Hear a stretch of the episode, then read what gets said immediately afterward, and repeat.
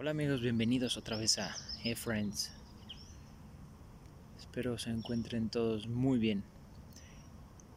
Y hoy quiero contarles una historia. Y como toda historia, comienza con... Había una vez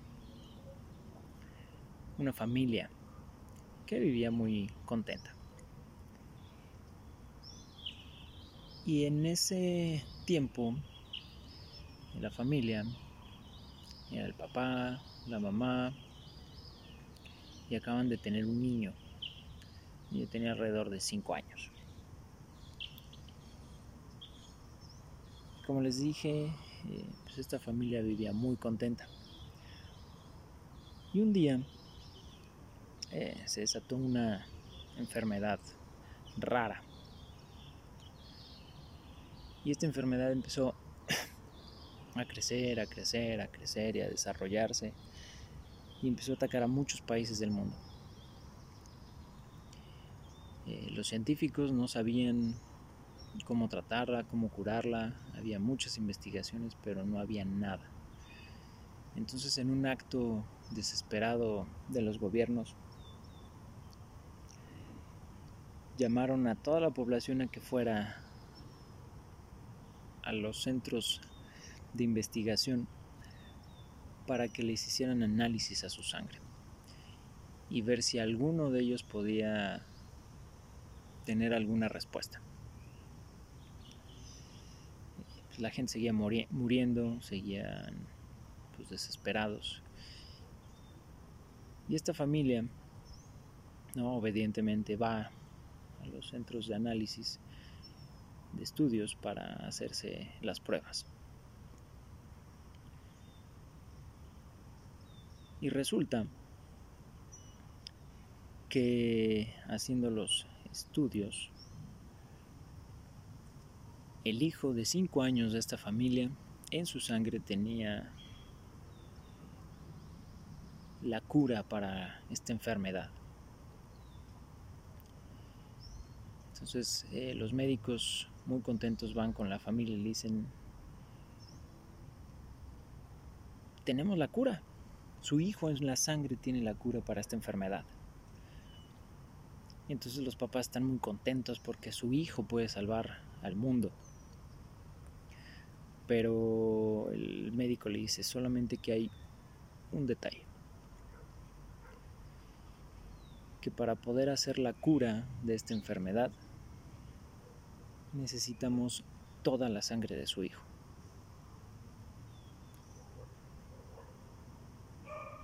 Los papás al oír esto entran en un estado de tristeza muy profunda y lloran y están desesperados porque pues no saben qué hacer.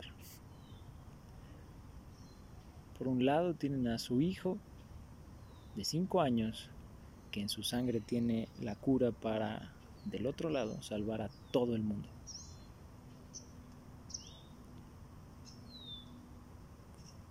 El hijo alcanza a escuchar algo y les dice, papá, mamá, ¿es cierto que yo tengo la cura para salvar al mundo?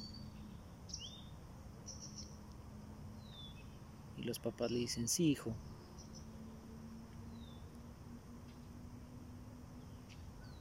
Pero necesitan sacarte sangre. Y el niño les dice, y, con eso servirá para salvar a, a, todos. Los papás dicen, sí, a todos. El niño contesta, también a las personas que no son buenas. Los papás empiezan a llorar y dicen, sí, también a los que no son buenos. Y el niño contesta, pero también va a salvar a los buenos, ¿verdad? A las personas que hacen bien. Y los papás lloran más y le dicen que sí, que también va a salvar a los que son buenos.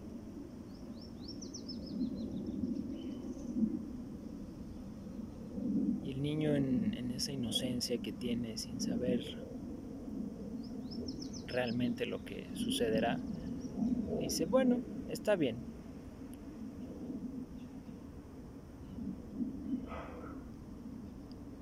Los papás se lamentan profundamente y están desesperados. Y al final deciden salvar al mundo.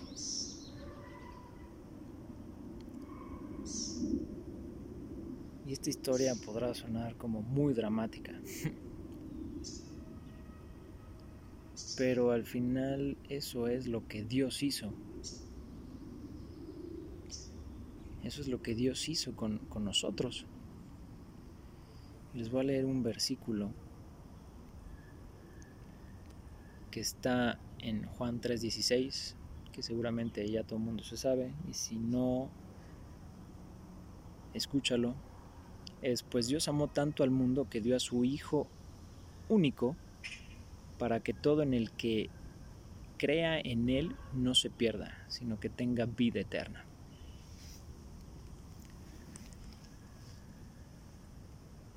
Y ese es Dios, ese es nuestro Dios.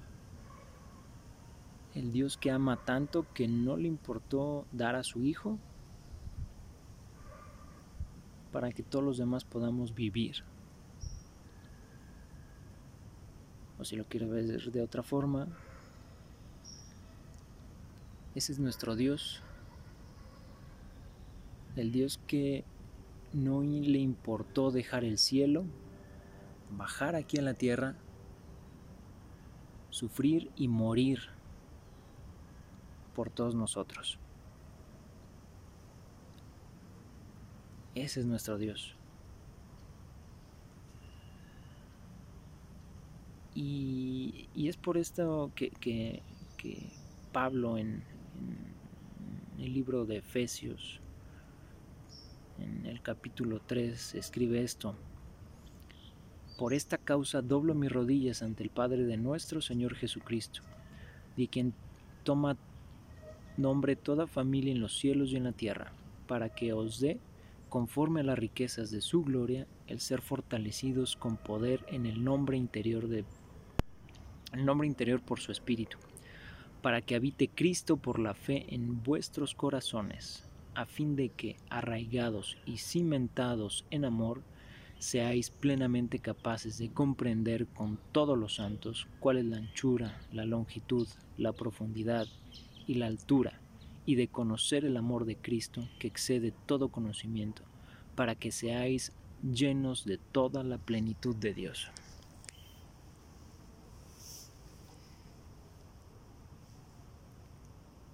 Y, tal vez nunca lleguemos a comprender todo el amor que Dios tiene por cada uno de nosotros. Pero así es. Dios te ama de una manera increíble, de una manera en la que no te puedes imaginar. Y quiero hacerles una pregunta. ¿Quién puede decir que tiene la mejor mamá del mundo? Yo, yo puedo decir que tengo la mejor mamá del mundo. Y Dios hace una comparación, sabiendo cómo es que las madres o las mamás aman a sus hijos. En Isaías 49 dice, 49, eh, 14 y 15. Sin embargo, Jerusalén dice, y quita Jerusalén y pon tu nombre. El Señor me ha abandonado, el Señor me ha olvidado Jamás. ¿Puede una madre olvidar a su niño de pecho? ¿Puede no sentir amor por el niño al que dio a luz? Pero aún si esto fuera posible, yo no los olvidaría a ustedes. Y durante todos este, estos últimos capítulos hemos visto que, que Dios eh, te pone pruebas y, que tú tienes que dar pasos de fe, etcétera, etcétera, etcétera, ¿no? Y en esos momentos tú puedes llegar a creer que Dios te ha abandonado, que no está contigo, que no te ama. Pero eso es imposible, eso no es real.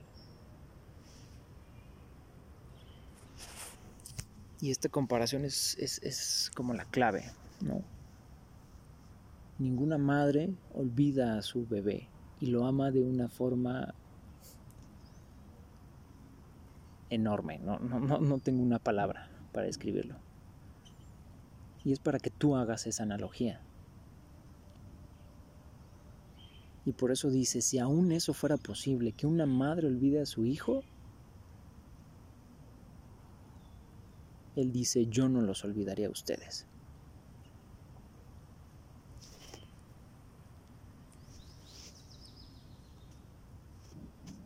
Y, necesito que entiendan esto. Que no importa lo que pase, no importa lo que hagas, no importa qué haya, qué circunstancias, Dios siempre está ahí contigo. Y Él te ama. Y no se va a alejar de ti. Y quiero leerte este este otro versículo que está en Romanos 8 del 35 en adelante. Y dice, ¿quién nos separará del amor de Cristo? Tribulación, angustia, persecución, hambre, desnudez, peligro o espada. Antes en todas estas cosas somos más que vencedores por medio de aquel que nos amó. Por lo cual, estoy seguro de que ni la muerte, ni la vida, ni ángeles, ni principados, ni potestades, ni lo presente, ni lo porvenir, ni lo alto, ni lo profundo, ni ninguna otra cosa creada nos podrá separar del amor de Dios, que es Cristo Jesús nuestro Señor.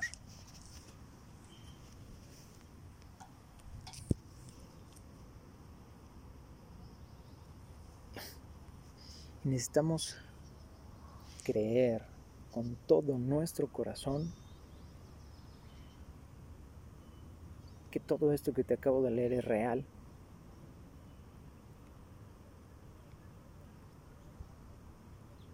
Porque Él es tu Padre y Él te ama. Y si bien estás pasando por dificultades o por situaciones complicadas,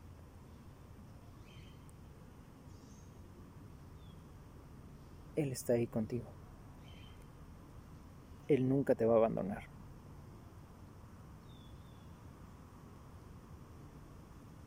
Y si tú quieres hoy, así como cuando la riegas y le quieres pedir perdón a tus papás,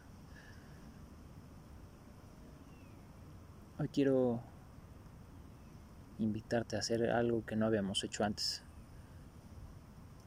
Quiero invitarte a hacer una oración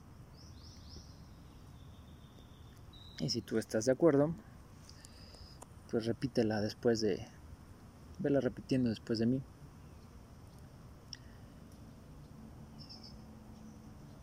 Señor, Dios, hoy te doy gracias por mi vida.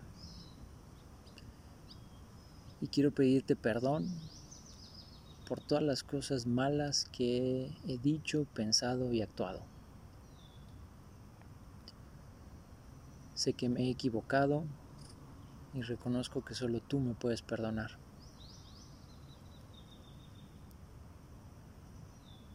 Hoy quiero decirte que te reconozco como mi Señor y mi Salvador. Que tú me amas tanto que puedes perdonar mis pecados si yo vengo y me arrepiento. Yo hoy entiendo que bajaste del cielo, te hiciste hombre y que moriste en una cruz por mí, pero que has resucitado y que estás vivo y que hoy me puedes perdonar. Hoy vengo a ti y te pido como a mi Padre que me perdones. En el nombre de Jesús. Amén.